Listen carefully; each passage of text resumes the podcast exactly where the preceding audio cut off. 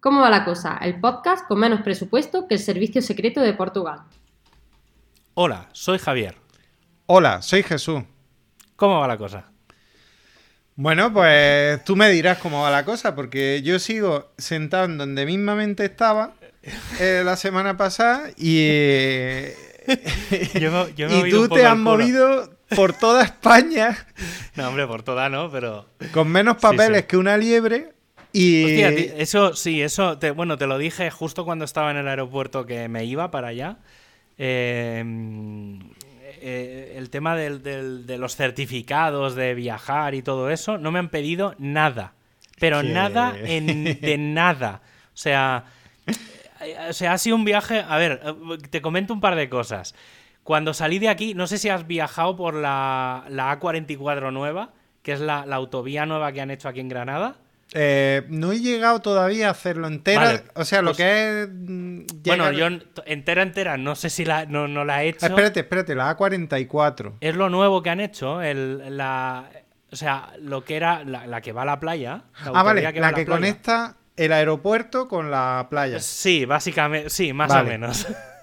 Vale, vale, sí, sí, vale, pues sí. claro, precisamente cuando salía de aquí, claro, yo normalmente me iba por una carretera así medio, por, en vez de ir por, el, por la parte de Granada, ¿vale? Que siempre hay mucho tráfico y tal, y precisamente para eso han hecho esa- ese trozo de autovía, ¿vale? que, que va vacía. Pero vacía es que a lo mejor te cruzas tres coches y un camión.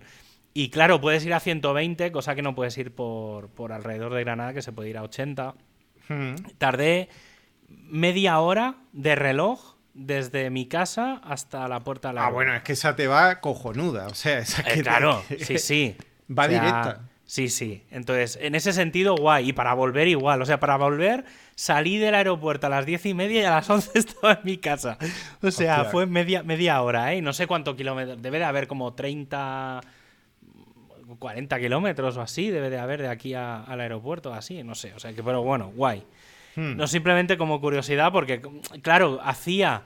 de- la habían estrenado, yo creo que a finales de año o a principios de año, y, y ni se me había pasado por la cabeza ir hasta allí. Y obviamente es, es un adelanto eh, ir por ahí. Está muy bien señalizado para ir al aeropuerto. O sea que perfecto. Y nada, eh, estuvo, es fue bastante curioso. O sea, me estuve fijando un poco en, en todos los sitios críticos, digamos, de, del viaje. Los ¿vale? puntos de dolor del viaje. Los puntos de dolor. Entonces, por ejemplo, el primero fue la, el- la parte, digamos, de seguridad del aeropuerto, ¿vale? En este caso de ir de Granada, o sea, en el aeropuerto de Granada. Y fue bastante curioso porque mm, sí que es verdad, pues que la cola, ahí te ponen como los separadores esos de dos metros o de metro y medio, porque eso yo creo que de dos metros tiene lo que, lo que yo de alto. entonces- Y, y entonces sí que es verdad que más o menos la gente en la cola iba haciendo esa distancia, incluso en la cola del avión, de, de la, digamos, antes de, de pasar el billete, ¿vale? La- digamos, dentro de la terminal, la gente mantenía bastante la distancia, y sin haber marcas en el suelo ni nada. Es decir, la gente en ese sentido más o menos se había comportado, siendo un sitio cerrado y tal, que Sí. tampoco hay mucha ventilación. Y mira que podían abrir una puerta y que entrase ahí el aire, que ahí, ahí corre el aire bastante bien. Pero sí que una de las cosas que me tocó mucho las narices fue uno de los tíos de seguridad.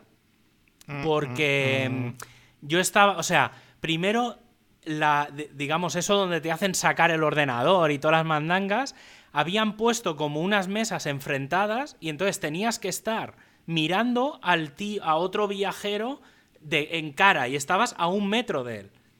Y dije, joder, en vez de, o sea, en vez de haber puesto las mesas mirando como para la pared, por así decirlo, alrededor, no, las pones centradas en, en una isleta y tenemos que estar mirándonos unos a otros. En un momento en el que estás haciendo cierto esfuerzo, porque vas sacando, metiendo cosas tal, Sí. y es un momento que no. Y en, en un sitio con el techo bajo, porque es una zona que no. Y entonces, bueno, esa parte la puedo entender, pero tampoco me moló mucho. Pero es que cuando, mm, cuando fui a pasar los rayos X, eh, había un chico justo que ya había dejado sus maletas y él estaba a punto de pasar el arco. Había otro chico que estaba dejando en el, digamos, en la, en la cinta estaba dejando sus cosas, pero estaba como...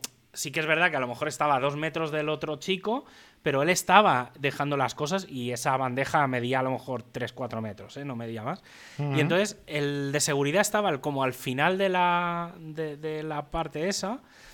Y entonces, claro, yo me quedé esperando a que el chico pasase el arco, a que el que estaba allí en la mitad se pusiera un poco más cercano a la máquina de rayos X para mantener la distancia.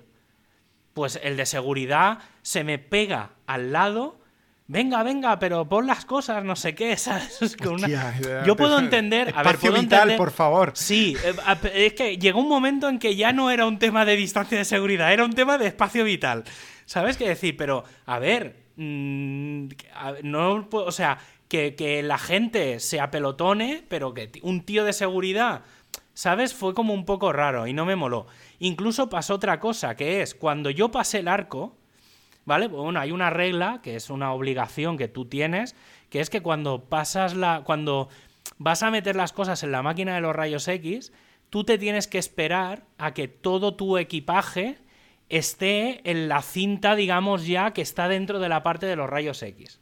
¿Vale? Es decir, que, que todo tu equipo. que no se quede equipaje que no sea. que no se pueda meter automáticamente dentro de la máquina. ¿Vale? Es decir, Sí, que no tires aco- tú para adelante Sí, y, tú y tienes, se que, te quede tienes, por que, allí detrás. tienes que acompañar tu equipaje. Eso es una Ajá. cosa que viene en, la- en las reglas de seguridad, ¿eh? No me Ah, pues no lo sabía. Vale, entonces, claro, ¿yo qué hago? Que yo me espero primero a que la máquina se coma todo mi material, ¿vale? Porque hay veces que la máquina va por un lado y la gente va por otro. Entonces yo me espero ahí y, entonces, bueno, pues me espero, pasa el material y cuando paso el arco había como cuatro personas, ah, porque estaba apelotonado todo el material de todos los tres o cuatro delante mío. Y entonces cuando pasé el arco, en vez de irme, digamos, a la derecha, que es donde está la parte de recoger las cosas, donde está la máquina, digamos, di un paso atrás y me quedé como en el otro lado del arco donde estaba la, la chica de seguridad. ¿Vale? ¿Para qué? Pues para alejarme lo máximo posible de todo el mundo. ¿Vale? De la de seguridad, pues no sé, a lo mejor estaba un metro, pero de los otros tres tíos que estaban allí cogiendo sus materiales, más los, los de seguridad que estaban también en ese lado. Claro, había como seis personas en cinco metros cuadrados. Y entonces dije, no, doy, pues pasa otra persona por el arco. Y Digo, pero, Joder. ¿sabes? Dices, no puede. Claro, cogí cuando pude, cogí todas mis cosas y me salí escopeteado a las mesas. No, la gente allí poniéndose las chaquetas y todo, allí en la misma. Dices, tío, no puede ser. O sea, ¿qué prisa hay? Si hay un montón de gente dentro, la gente va con mucho tiempo, no había nadie de cola, porque habían 10 personas a lo mejor detrás mía y faltaba media hora para que saliera el avión, o bueno, para que aterrizase, porque no estaba ni, ni en pista. ¿Y el avión estaba ¿Sabes? iba Esas- lleno? A ver, el- el- es que el problema es que la distribución de los asientos está, sigue estando muy mal hecha. Porque em, la mitad de atrás del avión se llena y la mitad de adelante no. Entonces, yo llegué a ver. a ver, sí que es verdad que para ir iba bastante, bastante lleno. Pero llegué a ver en la mitad del. digamos, en la, de las alas para adelante. Llegué a ver gente que se cambió de sitio. ¿Vale? En la mitad de atrás estaba lleno a rabiar.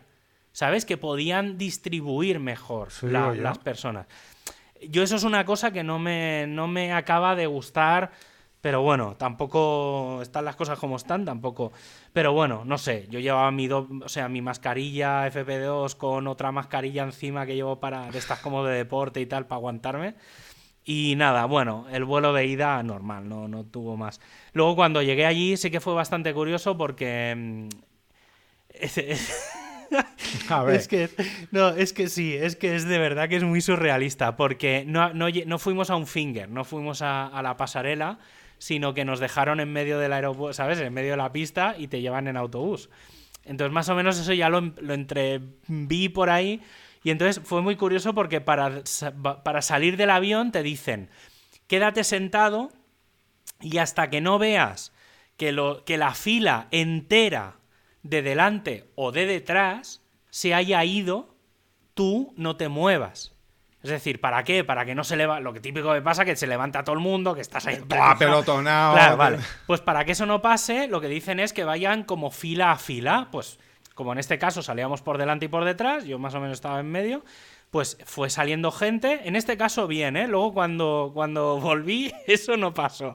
Llegué a ver a la gente apelotonada de pie que dije, pero a ver, no hemos entendido nada.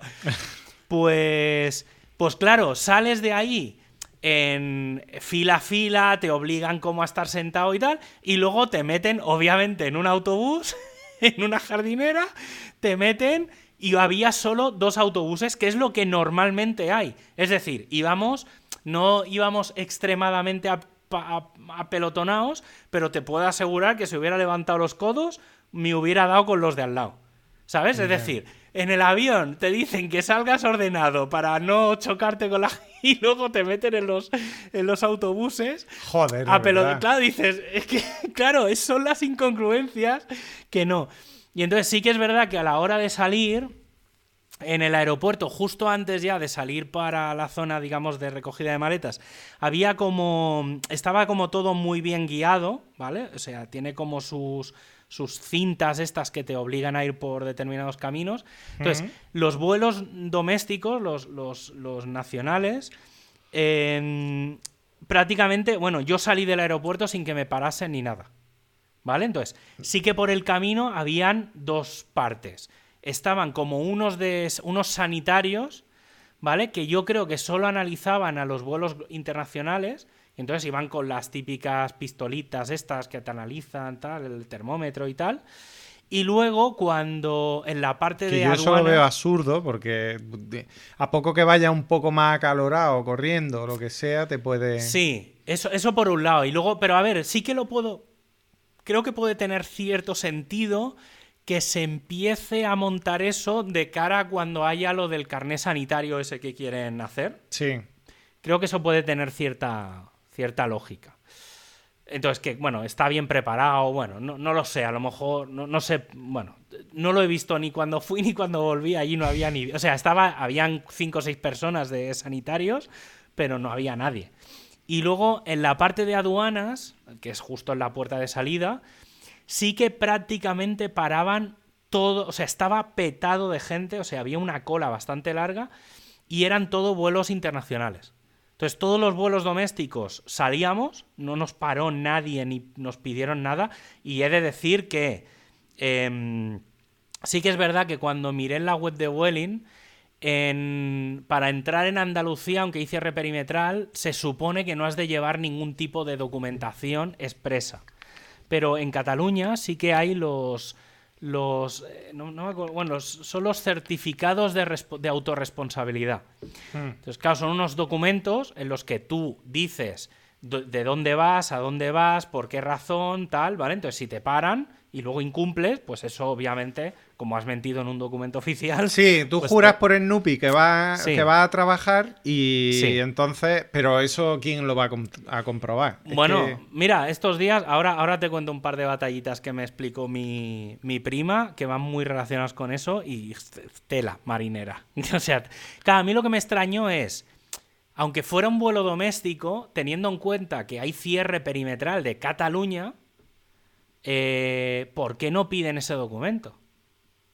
¿Sabes? O sea, deberían de pedirlo a todo el mundo, quitando... Eh, bueno, no, es que a todo el mundo, porque no hay vuelos dentro de Cataluña que yo tenga presente en mente. No tiene mucho sentido, sale más caro el, collar que el perro. No, estaba pensando que a lo mejor sí que podría haber algún vuelo con Andorra, no en avión, pero en avionetas y tal, pero es que ni eso.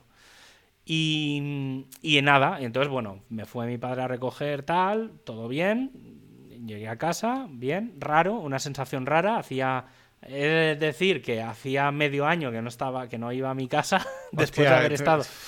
Y, ostras, a ver, tengo dos razones. Una es, no tengo internet en casa allí, porque no lo estoy usando, y pasaba de estar pagando un montón de pasta. ¿Vale? Entonces, claro. Pero bueno, da igual, tengo el 4G, no, no, he consumido nada, o sea, tengo 30 gigas y creo que he consumido uno en todo, con los 4 o 5 días.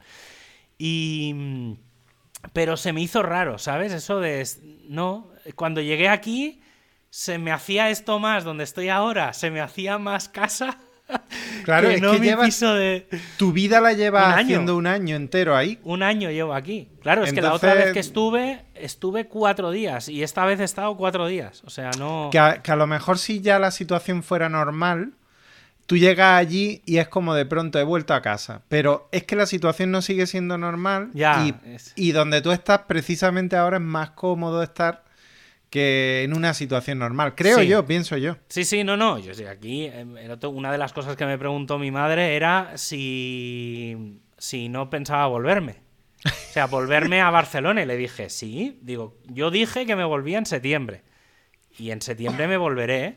Y entonces, pero no sé, como que daban por hecho que no. Bueno, y mi madre no daba un pimiento de en que yo estuviera, pasase la Navidad aquí, ¿vale? Y, pero bueno, es que dije en septiembre del año pasado, ya lo sabes tú muy bien, que dije que hasta septiembre no me volvía, que en septiembre ya acabará todo y ya me volveré. Y mi cálculo es que eso, septiembre, octubre, no sé, todavía no depende un poco de cómo cuadren las fechas. Pero, pero bueno, no, se, me hizo raro, ¿sabes? Porque tampoco, claro, tampoco quise salir. O sea, fui el primer día cuando llegué, compré cuatro cosas, pero claro, no. Claro, estás en casa encerrado.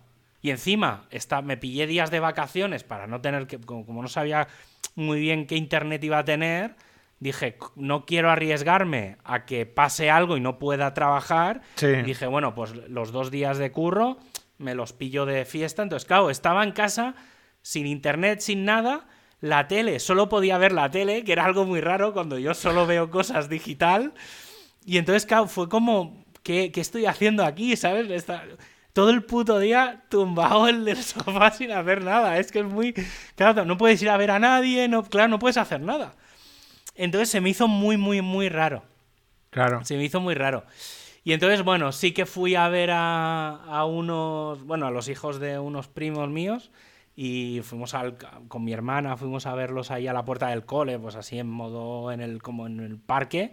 Y entonces, bueno, pues estuvimos así un poco también para ver a familia y tal.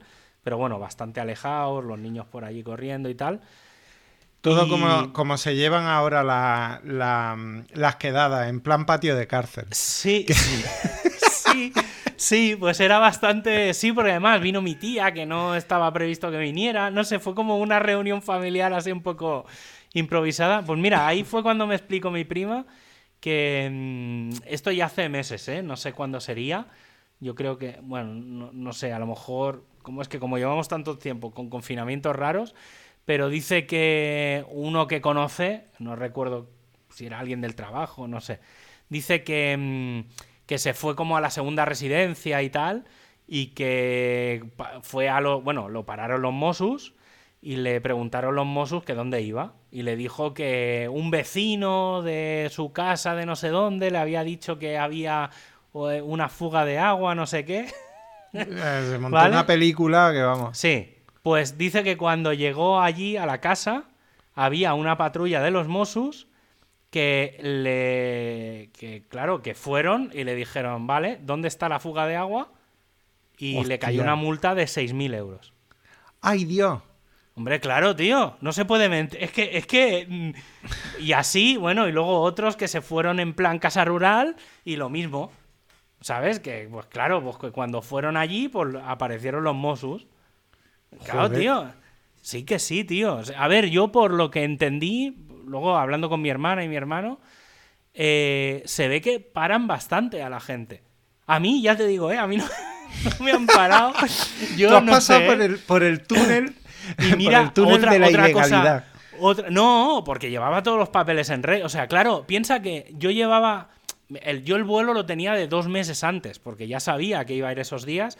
Y toda la documentación me la preparé el fin de semana antes. Y lo bueno es que la documentación en los papeles queda reflejado cuando has generado ese PDF. ¿Vale? Entonces, claro, una de las razo- una de las cosas es, oiga, no, es que yo esta, este viaje hace cinco días que lo tengo programado. No es lo mismo que sacar el papel una hora antes, Claro. ¿sabes?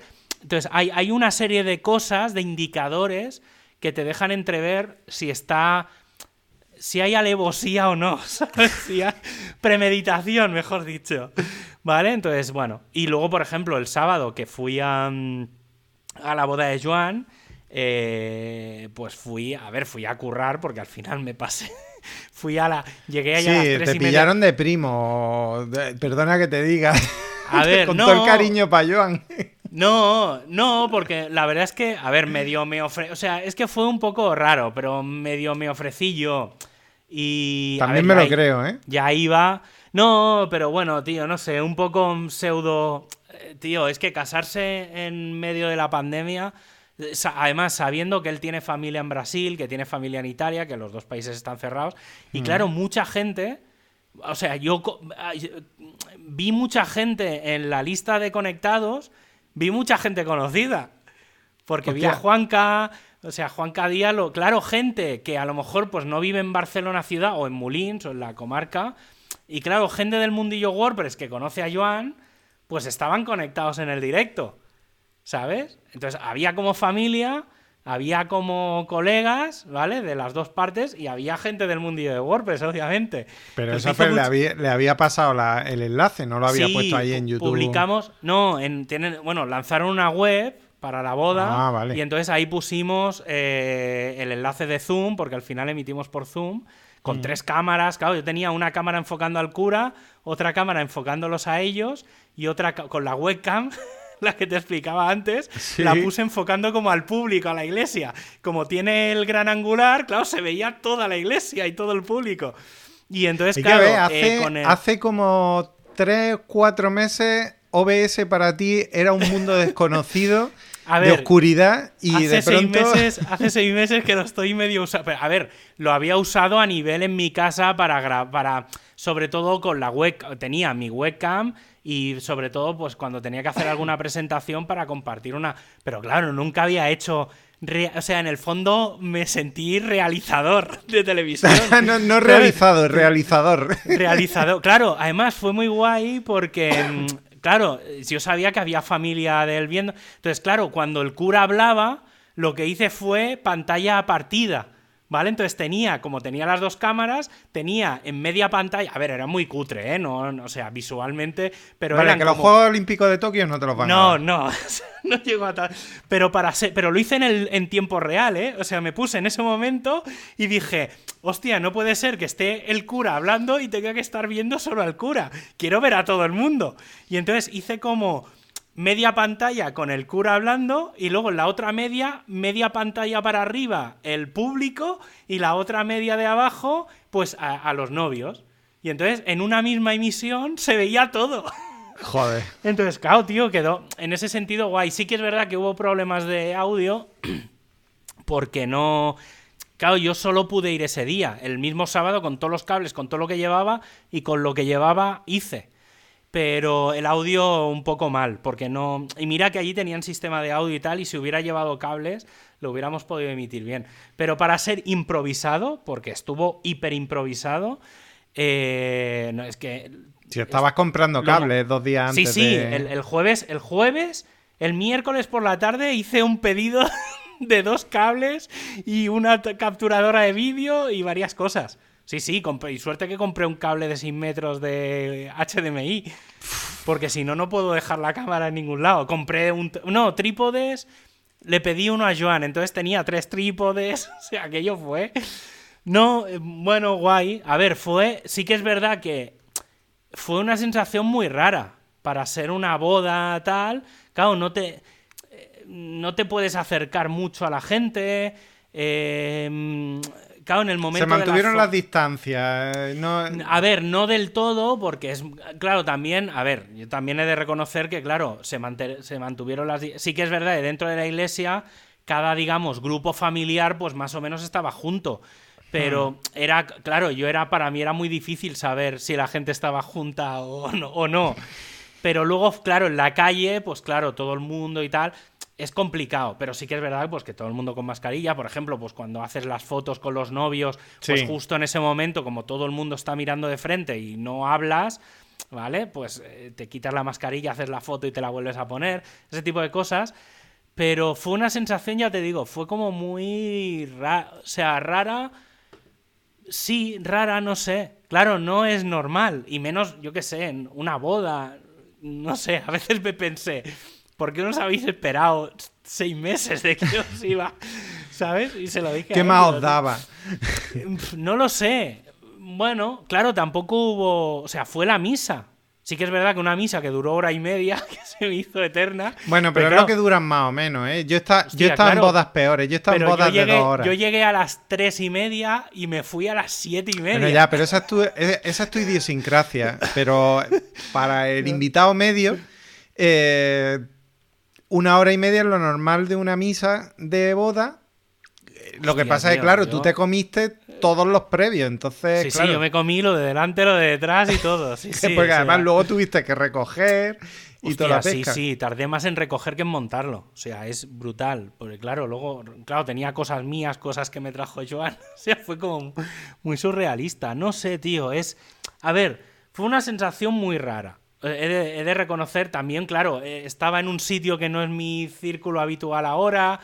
Todo el- claro, vi a gente que conocía. Porque Eso te iba a preguntar, porque eso a mí, a mí me, me- me- me está pasando que cuando yo voy a algún sitio, por ejemplo, hace dos semanas, quedé, creo que lo conté aquí, eh, quedamos con, con dos amigas y estuvimos al aire Sí. libre en un parque, pero a mí cualquier ruido me agredía los sentidos. Ver gente, a mí me, me...